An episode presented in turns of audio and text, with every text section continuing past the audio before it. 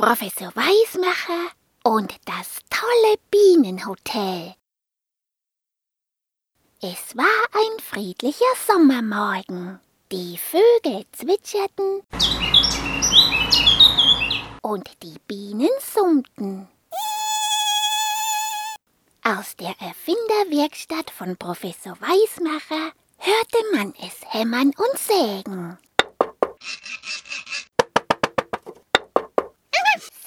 Jetzt sei ein Bienenhotel fertig, bellte Hundling. Das war Hundekinesisch, weil Hundling nämlich aus China kam. Und es hieß, so, jetzt ist das Bienenhotel fertig. Hundling war ein kleiner, gelber, lustiger Hund und der Assistent von Professor Weismacher.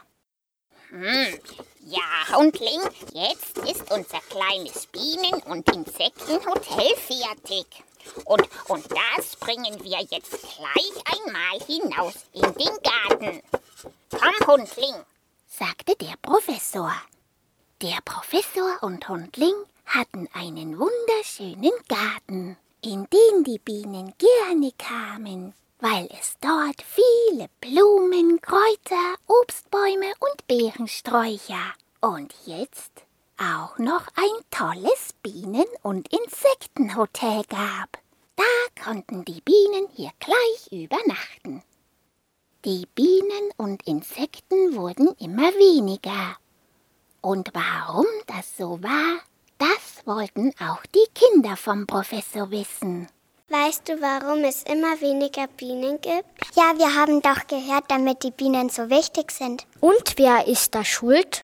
Hm, so, Hundling, und, und jetzt zeige ich dir und den Kindern einmal, warum es für die Bienen und auch anderen Insekten immer schwerer wird zu überleben.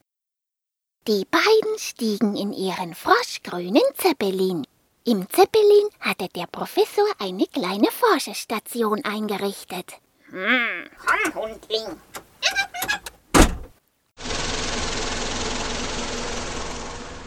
Als sie ein Stück geflogen waren, zeigte der Professor nach unten. Hm, schau, Hundling. Es gibt immer weniger Grünflächen für die Bienen. Immer mehr Natur wird den Bienen genommen. Dort werden dann neue Häuser, Fabriken und Straßen gebaut. Dadurch können die Bienen immer weniger zu essen finden. Und was einmal weg ist, kann man der Natur nur ganz schwer wiedergeben. Jawohl, erklärte der Professor Hundling. Hm, und, und dann ist auch der Klimawandel am Bienensterben schuld. Das heißt, auf unserer Erde wird es immer wärmer, weil die Fabriken, Autos und Flugzeuge zu viel Wärme und Schmutz erzeugen. Und das ist gar nicht gut. Hm. runzelte der Professor die Stirn. Hundling bellte. In China geben gar keine Bienen mehr. Hm, ja, Hundling, äh, das habe ich auch schon gehört. Und das ist ganz schlecht. Hm, was hat einmal mein berühmter Forscherkollege Albert Einstein gesagt? Wenn es keine Bienen mehr gibt, gibt es auch bald keine Menschen mehr. Dann erklärte der Professor auch noch, dass auf den Äckern und Feldern immer mehr Monokulturen angebaut werden. Das heißt, immer mehr Pflanzen von nur einer Sorte. Und deshalb gibt es für die Bienen nur einen kurzen Zeitraum, wo sie etwas zu essen finden. Die restliche Zeit über müssen sie hungern. Wenn es mehr unterschiedliche Pflanzen wären, würden diese ja dann auch zu unterschiedlichen Zeiten blühen. Und das über den ganzen Frühling und Sommer verteilt.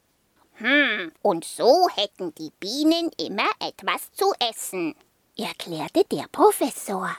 Plötzlich schoss ein kleines Flugzeug heran. Es sprühte etwas auf die Felder. Ho, äh, siehst du, äh, siehst du, Hundling? Und, und das Gift da, das sind Pestizide. Das Gift versprüht man, damit immer schneller, immer mehr wächst und Schädlinge auf den Pflanzen tötet. Aber, aber dieses Gift ist auch eine große Gefahr für unsere fleißigen Bienen und sogar auch für uns Menschen. So etwas, so etwas, nur schnell weg von hier. So etwas, so etwas. Und schnell propellerten die beiden mit ihrem froschgrünen Zeppelin davon.